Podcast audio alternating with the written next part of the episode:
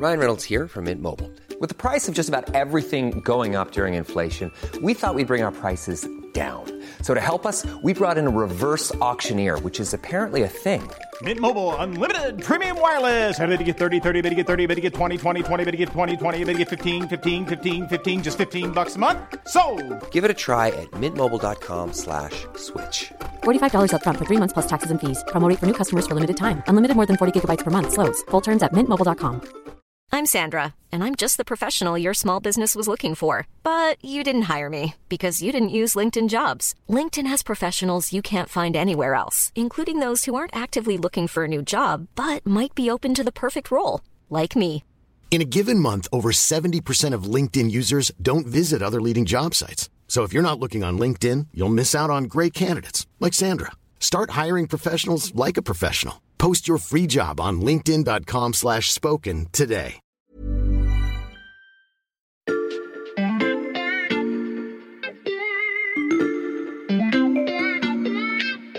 Salut, c'est Xavier Yvon. Nous sommes le jeudi 20 janvier 2022. Bienvenue dans La Loupe, le podcast quotidien de l'Express. Allez, venez, on va écouter l'info de plus près. Ce podcast commence bien un 20 janvier. Mais en 2025, à Washington, il fait froid, mais très beau. Donald et Melania Trump viennent d'arriver à la Maison Blanche. Ils sont accueillis par Joe Biden et Jill, son épouse. This was a meeting that was going to last for maybe 10 or 15 minutes, and we were just going to get to know each other. We had never met. L'épidémie de Covid-19 est enfin derrière nous. Les deux couples se rapprochent pour la traditionnelle photo sur le perron. Il y a des rites auxquels on ne coupe pas lors d'une passation de pouvoir. Ça se passe toujours de la même manière. Ils vont aller ensemble jusqu'au Capitole et Donald Trump va prêter serment sur la Bible. Please raise your right hand and repeat after me. I, Donald John Trump, do solemnly swear. I, Donald John Trump, do solemnly swear. Je reviens dans le présent avant que Donald Trump ne remonte Pennsylvania Avenue en saluant la foule. On est bien en 2022, l'occupant de la Maison Blanche s'appelle bien Joe Biden, mais sa situation et celle de son rival républicain ont tellement changé en un an que tous les scénarios semblent désormais pouvoir s'écrire. Biden versus Trump, deuxième round. Axel, est-ce que tu connais notre chronomètre? Je ne l'avais jamais vu en vrai, mais oui, je connais le concept. hein. Axel Gilden du service Monde de l'Express, fin connaisseur des États-Unis et donc auditeur régulier de la loupe. Salut Salut. Ce chronomètre, euh, on l'utilise quand on a besoin de résumer en 30 secondes un sujet épineux, un peu comme le mois de janvier qu'a passé Donald Trump l'année dernière. Donald Trump et de nombreux élus républicains ne reconnaissent toujours pas l'élection de Joe Biden. Jamais il n'y a eu de moment comme celui-ci où il nous enlève cette élection à tous. Donald Trump a également lancé un appel à la mobilisation. Les pro-Trump sont donc rentrés à l'intérieur du Capitole, c'est ça? Oui, tout à fait. Twitter, Facebook, ils ont banni ou suspendu Donald Trump après les événements du Capitole. Il devient le seul et unique président à faire face à deux procédures d'impeachment. Le 20 janvier prochain à midi, Donald Trump cédera le pouvoir à Joe Biden. Mauvais perdant et banni des réseaux sociaux, ses canaux de prédilection. Il y a un an, ça sentait le début de la fin pour Donald Trump, Axel. Enfin, tous ses opposants l'espéraient. Tous ses opposants espéraient être débarrassés de Donald Trump après sa défaite électorale. Mais Donald Trump étant Donald Trump, eh bien, euh, il n'avait qu'une idée en tête, c'était de promouvoir le retour de Donald Trump. Et il s'y a employé, bien qu'ayant perdu ses 89 millions de followers, un chiffre impressionnant, sur Twitter, il a tout de suite imaginé euh, par quels moyens il pourrait revenir dans les médias. Alors, il en a pensé d'abord qu'il créerait une chaîne de télévision, qu'il participerait à un programme de télévision sur Fox News ou sur euh, la chaîne Newsmax, chaîne conservatrice. Mais finalement, la solution qu'il a trouvée et qu'il s'apprête à lancer est l'inauguration d'un nouveau réseau social qui sera lancé a priori au mois de février. Ok, donc Donald Trump n'aura toujours pas de compte Twitter ou Facebook. hein, je rappelle qu'ils l'ont définitivement banni. Mais il aura un compte. Comment ça va s'appeler ce réseau? Donc ça va s'appeler Truth, c'est-à-dire vérité. Hein, ça sera écrit en lettres d'ailleurs capitales parce que tout ce que fait Donald Trump est, majeur et écrit en gros. Bien dans le style Donald Trump. Tout à fait, comme au fronton des immeubles qui portent son nom. Et donc c'est un peu ironique, bien sûr, parce que la vérité, c'est pas exactement euh, ce qu'il a déployé avec le plus de force sur euh, Twitter. Je vous rappelle que le Washington Post avait euh, comptabilisé le nombre des fake news qu'il avait proférés sur euh, Twitter, et ils étaient arrivés à quelque chose comme plusieurs dizaines de milliers. En moins d'un an, Donald Trump a donc réussi à, bâtir sa propre plateforme. Là, il n'y a plus de risque de se faire exclure. Comment il s'y est pris, Axel? Alors, il a fait en fait une levée de fonds. hein. Il a créé une société euh, pour lever des fonds et, et cette levée de fonds a abouti à la création de la TMTG, c'est-à-dire la Trump Media and Technology Group. Voilà. Donc il a d'abord fait une levée de fonds de 300 millions et puis il y a encore une deuxième levée de fonds encore plus euh, importante. Et l'idée, si vous voulez, c'est euh, pour lui et pour les créateurs de, et tous les gens qui sont avec lui, de créer une alternative à Twitter, puisque euh, leur argumentaire, c'est que Twitter a banni Donald Trump, mais que les talibans, par exemple, y ont euh, toujours un compte. Donc, euh, c'est une campagne, en fait, contre les, la big tech, les grandes entreprises de Californie, notamment Twitter, Facebook, etc., qui sont, selon lui, partisanes. Bon, en gros, vous l'avez compris, c'est euh, Donald Trump contre le reste du monde. Dans ce pays qui est extrêmement polarisé, comme vous le savez, Donald Trump se présente, comme tout d'ailleurs bon leader populiste, en tant que médium euh, direct qui va porter la voix de tous ceux qui n'ont pas accès ou qui pensent ne pas avoir accès aux médias euh, mainstream que sont Facebook, Twitter ou des grandes chaînes de télévision. C'est un pari osé, mais tu l'as rappelé, les mensonges de Donald Trump ont souvent fait recette par le passé. Fake, disgusting news. Fake media. And the fake news refuse to call it, right? Ah bah oui, ça on peut le dire, puisque Donald Trump euh, a au moins un succès à son actif, c'est d'être passé de 5 millions de followers au début de sa campagne électorale en 2016 à 89 millions à la fin de son mandat, ce qui est quand même une progression euh, tout à fait euh, remarquable et, même euh, hallucinante. Donc il a là une base de fans, de supporters, de followers tout à fait monétisable et c'est en s'appuyant sur ça qu'il espère, et c'est un pari probablement assez raisonnable, qu'une partie d'entre eux va se reporter sur donc Truth, vérité, pour le suivre à nouveau. Et là, les choses sont pensées de manière euh, très sérieuse. Il y a un business plan, il y a des projections. Donc, dans la première année, l'entreprise espère passer de 0 à 16 millions d'utilisateurs. Et à terme, fin 2026, donc après la prochaine présidentielle, l'objectif est de 80 1 million d'abonnés. On verra si ça se réalise, mais enfin, en tout cas, voilà, il y a des choses qui sont, qui sont pensées et projetées. Tu l'as dit, c'est des euh, followers, des supporters monétisables. Ça veut dire que ça générera aussi des recettes? Ah oui, alors tout à fait. Alors dans ce cas précis, bah, les recettes pourraient atteindre, euh, selon le business plan toujours, 258 millions en 2026, donc euh, dans 4 ans. Et ça, ce ne serait qu'une fraction du chiffre d'affaires espéré par la société mère, donc Trump euh, Media and Technology Group, qui, euh, dans l'intervalle, aurait commencé à se diversifier avec d'autres programmes, d'autres podcasts et d'autres activités. Hmm. parce que la stratégie est à plus long terme. Oui, alors effectivement, Trump, dans ce business plan, est le produit d'appel, si vous voulez. Une fois que Trump est lancé sur Truth euh, Social, comme s'appelle cette euh, plateforme, on peut décliner le produit. Donc, c'est aussi un business. Mais pour Donald Trump, dans un premier temps, ce qui lui importe, lui, c'est que ça lui serve à lui. Un nouveau réseau social comme porte-voix pour son comeback. Euh, pour Donald Trump, l'instrument pourrait s'avérer d'autant plus efficace que son rival montre des signes de faiblesse.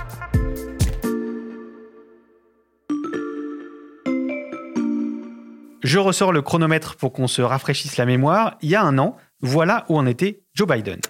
La course est terminée et un nombre record d'électeurs y ont participé. Le peuple de cette nation a parlé. Il nous donne une victoire très nette. Une victoire très attendue par les démocrates, celle de Joe Biden. 40 jours de guérilla judiciaire, absence de preuves euh, de la moindre fraude. Les grands électeurs l'ont formellement désigné vainqueur de la présidentielle. Après avoir gagné la Maison-Blanche, il s'empare désormais du Sénat. Pour les démocrates, la victoire est totale. Ah oui, ça a assez changé depuis un an. Vous avez peut-être reconnu Hélène Vissière, correspondante de l'Express aux États-Unis. Salut Hélène, il fait beau à Washington? Euh, pas tout à fait. Non, il y a une, on vient d'essuyer une tempête de neige, il y a un froid glacial. C'est un, peu comme euh, ce qui se passe à la Maison Blanche en ce moment. Ah oui, à ce point-là? Sa cote de popularité est dans les choux. Elle est à peu près à 40%, soit 10 points de moins qu'il y a 6 mois. Euh, en gros, seul Donald Trump, parmi ses prédécesseurs, a eu une cote de popularité à la même époque aussi mauvaise l'opinion publique est grincheuse, elle est pas contente et, ça se voit. Euh, récemment, les démocrates ont perdu le poste de gouverneur en Virginie. Euh, alors que c'était un État que, que, Joe Biden avait gagné haut la main. Est-ce que ça veut dire, Hélène, que euh, Joe Biden n'a rien fait depuis son élection? Mais non, au contraire. À ce stade, il a fait même mieux que ses prédécesseurs. Il a fait voter deux grands plans sur sa première année. L'un qui était un plan de relance de 2000 milliards de dollars à la suite de la pandémie Et il a fait voter un autre plan, cette fois de 1200 milliards de dollars, pour rénover et moderniser les infrastructures américaines. Ce plan, en fait, tous ses prédécesseurs s'étaient cassés les dents là-dessus, donc c'est plutôt un exploit. En plus, l'économie va beaucoup mieux. Euh, le taux de chômage a baissé à moins de 4%, la croissance est une des plus fortes du monde, la consommation augmente et les salaires augmentent. Ok, mais alors pourquoi la popularité de Joe Biden s'effondre à ce point-là? Pour plusieurs raisons. D'abord, il y a une frustration des Américains à cause de la pandémie qui n'en finit pas, des problèmes d'approvisionnement qui font qu'il y a un certain nombre de rayons dans les magasins qui sont vides, dû aussi au manque de personnel, et puis surtout l'inflation qui a atteint 7%, euh, soit euh, le plus haut euh, niveau depuis 40 ans. Tout ça, c'est pas vraiment la faute de Joe Biden, mais ça donne une, une perception négative de la situation. Et puis, il y a aussi ses propres échecs. Il avait promis de euh, gérer la pandémie correctement, mais en fait, le message des organisations sanitaires est confus. Et puis, il y a un manque de tests rapides, de tests antigéniques, donc euh, euh, on l'accuse d'être mal préparé. Ensuite, il y a eu le fiasco du retrait de l'Afghanistan, dont les, images ont beaucoup marqué la population. Il y a la crise à la frontière, la crise de l'immigration à la frontière. Il y a de plus en plus de migrants qui arrivent et la Maison-Blanche n'a aucune solution, pas plus d'ailleurs que, ses prédécesseurs. Et puis, il y a sans doute euh, le fait que Joe Biden, il y avait des grandes attentes à son élection. Il avait promis l'apaisement, il avait promis euh, euh, moins de division. Et en fait, bah, s'il n'y a pas vraiment d'ordre nouveau qui se soit instauré, Donald Trump est toujours là et, les divisions sont, sont, plus que jamais euh, énormes. Et, tu vois ces idées-là euh, se diffuser dans la population? Oui, parce que la machine républicaine, via Fox News ou d'autres médias républicains, est, est, sans pitié. Elle est extrêmement euh, bien organisée, avec des slogans très simplistes mais très forts.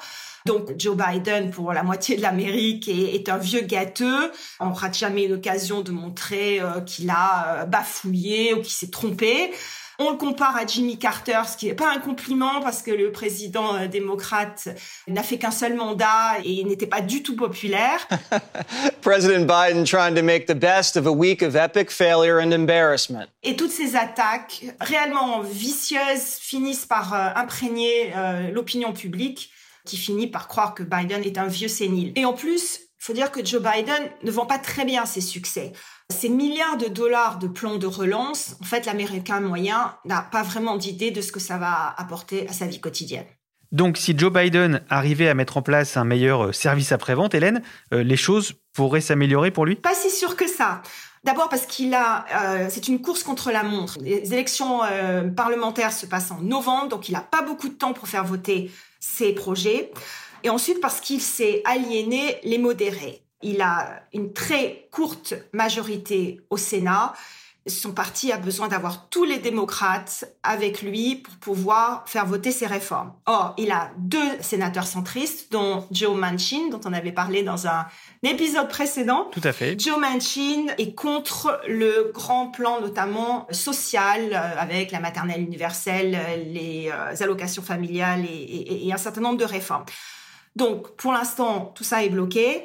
Et en plus, Joe Biden, non seulement s'est aligné les centristes, mais s'est aligné aussi la gauche de son parti, qui, elle, trouve qu'il est absolument pas assez ambitieux et pousse à, des réformes plus importantes. Je ne vais pas ouvrir l'armoire à archives de la loupe, euh, Hélène, mais j'avais noté ce que tu nous disais cet été.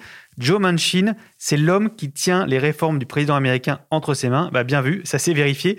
Euh, merci beaucoup, Hélène. Merci, à bientôt. Joe Manchin a donc commencé à empêcher certaines réformes de voir le jour, mais il ne vous a pas échappé que le mandat de Joe Biden dure encore trois ans. Entre lui et Donald Trump, le match est donc loin d'être terminé.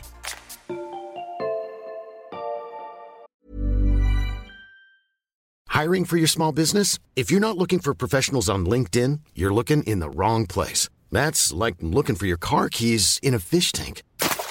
LinkedIn helps you hire professionals you can't find anywhere else, even those who aren't actively searching for a new job but might be open to the perfect role. In a given month, over 70% of LinkedIn users don't even visit other leading job sites. So start looking in the right place. With LinkedIn, you can hire professionals like a professional. Post your free job on linkedin.com slash spoken today.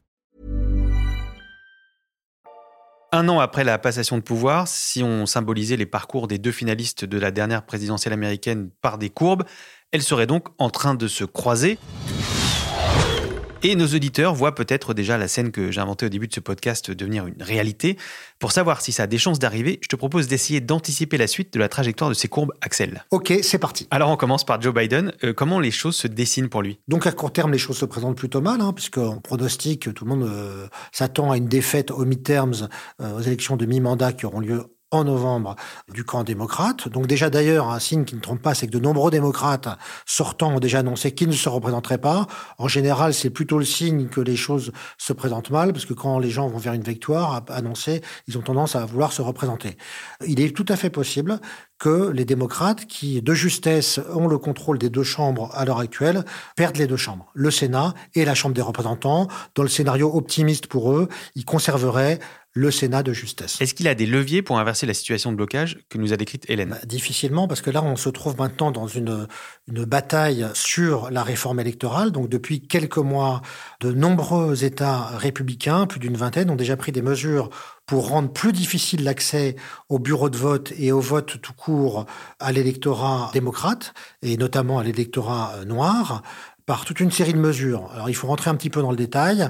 Par exemple, les, ces États dont nous parlons pour certains, veulent empêcher le vote par correspondance et le vote anticipé. Alors on a un peu de mal à comprendre ce que ça veut dire en France, mais aux États-Unis, on peut aussi voter, les bureaux de vote ouvrent pendant 15 jours, mais c'est pas anecdotique parce qu'il y a des États où le vote en présentiel, si je peux dire, le jour du vote, est totalement minoritaire. C'est-à-dire que jusqu'à 60% des gens votent par correspondance ou par vote anticipé. Et par exemple, les euh, Noirs, pour, euh, dans certains États, souvent votent le dimanche. Alors, ils vont à la messe, puis ils vont voter. Et précisément, les lois de ces États permettraient de fermer les bureaux de vote le week-end. Hmm. Donc, c'est plus possible d'aller à la messe et voter. Bah, du coup, on vote pas parce que le mardi, les élections ont lieu un mardi, on travaille, donc on n'ira pas voter. Donc tous ces gens-là déjà sont perdus. Et puis, euh, encore une fois, le, il y a d'autres techniques menées par les républicains. Par exemple, réduire le nombre de bureaux de vote. Alors évidemment, ils réduisent le nombre de bureaux de vote dans les circonscriptions où l'on sait que le vote est plutôt démocrate, ce qui va allonger les queues de cet électorat-là et mmh. donc décourager les électeurs. Donc des voix en moins. Donc des voix en moins. Donc il y a tout un tas de petites ruses, si vous voulez, pour décourager les électeurs démocrates et notamment des minorités noires. Là-dessus, Joe Biden voulait, lui, à son tour, faire une réforme, mais au niveau fédéral, c'est-à-dire qui concernerait tout le pays, qui viendrait euh, empêcher euh, justement et bloquer ces réformes républicaines. Seulement, il est d'ores et déjà bloqué au Sénat par toujours les mêmes, deux sénateurs de son propre camp qui ne veulent pas voter toutes les lois de Joe Biden pour tout un tas de raisons qui leur appartiennent. Oui, alors on en connaît un euh, plutôt bien, c'est Joe Manchin. On en a reparlé avec Hélène tout à l'heure et on y a même consacré euh, un, épisode. Euh, c'est qui l'autre sénateur? Alors l'autre, c'est Kirsten Sinema, qui est la sénatrice d'Arizona et qui, comme Joe Manchin, la joue un peu solo et se détermine en fonction de ses intérêts personnels dans son État qui est plutôt conservateur, plutôt qu'en fonction hmm. de ce que lui suggère Joe Biden. La bataille s'annonce âpre donc sur ce dossier. Est-ce qu'il y a quand même des éléments qui peuvent faire remonter la courbe Biden? Bah, Pas beaucoup, mais le seul espoir pour lui, c'est de regarder vers le passé et de se dire que Barack Obama et d'ailleurs Ronald Reagan ont tous les deux une première année euh, assez catastrophique avec des chiffres de popularité assez bas, quoique beaucoup plus élevés que ceux de Joe Biden actuellement. Mais ils étaient remontés. Ils avaient été d'ailleurs réélus par la suite grâce d'une part à la relance économique et d'autre part, à leur charisme personnel. Reagan comme euh, Obama étaient des gens qui, euh, voilà, euh, avaient des personnalités qui leur ont permis de, à eux seuls, remonter la pente. Mais Joe Biden n'est pas charismatique. Et surtout, surtout, il est très vieux et ça commence à se voir. Et d'ailleurs, un sondage récent a montré que plus de 50% des Américains répondent non à l'affirmation Joe Biden est en bonne santé. On comprend, Axel, que ça s'annonce compliqué pour Joe Biden. On passe à la courbe de Donald Trump, plutôt dans une bonne dynamique. Il a l'ambition de la faire grimper jusqu'où? Alors, Donald Trump, c'est un peu une fusée à deux étages. Dans un premier temps, le premier étage de la fusée, c'est la conquête du Capitole, mhm. hein, mais cette fois-ci euh, par les urnes et par les urnes. Donc, faire élire tous les députés et tous les sénateurs qui lui sont favorables. Ça, c'est en novembre. Et puis, deuxième étage de la fusée, enfin, en tout cas, c'est ce qu'on lui prête, c'est ses ambitions présidentielle. Son ambition présidentielle, c'est la conquête de la Maison-Blanche, ou la reconquête plus exactement, en 2024. Mais encore une fois, il reste à voir d'abord, un, quel sera le résultat des élections de mi-mandat en novembre, et puis deuxièmement, quelles sont ses intentions réelles. Hmm. Et aussi, quels sont les éléments qui peuvent venir contrarier cette ascension? Bah, De toute façon, euh, en 2024, il y aura une primaire hein, pour le camp républicain. Alors à la primaire, lui, euh, il va avoir des opposants. Euh, certains, pour le moment, personne ne se dévoile. Il y en a qu'un vraiment qui a l'air de tenir la corde, c'est euh, Ron DeSantis, le gouverneur de Floride. Le deuxième obstacle éventuel, c'est la commission d'enquête parlementaire sur les événements du Capitole de l'année dernière, avec éventuellement des mises en examen, voire le déclenchement d'une enquête par le ministère de la Justice sur lui personnellement. Hein, donc soit des enquêtes sur son entourage qui peuvent l'affaiblir, soit sur lui personnellement. Troisième élément, c'est la décision de la Cour suprême qui est attendue euh, au printemps ou à l'été et qui pourrait revenir sur la légalisation de l'avortement euh, de l'interruption volontaire de grossesse, et donc qui remobiliserait bien évidemment la base démocrate et l'électorat euh, féminin. Enfin, il y a la question de l'âge. Donald Trump a aujourd'hui 75 ans. Dans deux ans, il en aura 77. Au moment de l'élection, il en aura même 78. Et donc, euh, nul ne peut dire aujourd'hui euh, dans quel état de santé euh, cet homme-là, qui a l'air bien robuste, sera à ce moment-là. Hum, à l'élection de 2024, Donald Trump, tu l'as dit, aura donc 78 ans et Joe Biden aura presque 82 ans. Mais tu viendras nous reparler de ces deux-là bien avant ça, Axel. Merci beaucoup. Merci. Axel Gilden du service Monde de l'Express. Je rappelle qu'on peut retrouver tous tes articles sur le site internet de l'Express. Le premier mois d'abonnement numérique est offert. Et pour ne rater aucun épisode de La Loupe, pensez à vous abonner sur votre plateforme d'écoute, par exemple Deezer, Apple Podcast ou Podcast Addict. Cet épisode a été fabriqué avec Margot Lanuzel, Mathias Pengili, Lison Verrier, Fanny Marlier et Walter Laguerre. Retrouvez-nous demain pour passer un nouveau sujet à la loupe.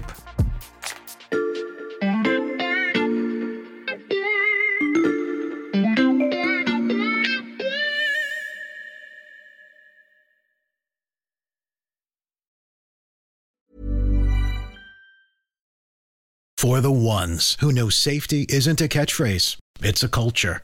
And the ones who help make sure everyone makes it home safe. For the safety minded who watch everyone's backs, Granger offers supplies and solutions for every industry, as well as safety assessments and training to keep your facilities safe and your people safer. Call clickgranger.com or just stop by. Granger for the ones who get it done. ACAST powers the world's best podcasts. Here's a show that we recommend. Hi, I'm Jesse Cruikshank. Jesse Cruikshank. I host the number one comedy podcast called Phone a Friend. Girl, let's phone a friend. Not only do I break down the biggest stories in pop culture with guests like Dan Levy and members of InSync, I do it with my own personal boy band singing jingles throughout because it's my show. It's your show, girl. New episodes of Phone a Friend Yeah. drop Thursdays wherever you get your podcasts. So work it, girl. Yeah, work it. Okay, that's enough. ACAST helps creators launch, grow, and monetize their podcasts everywhere. ACAST.com.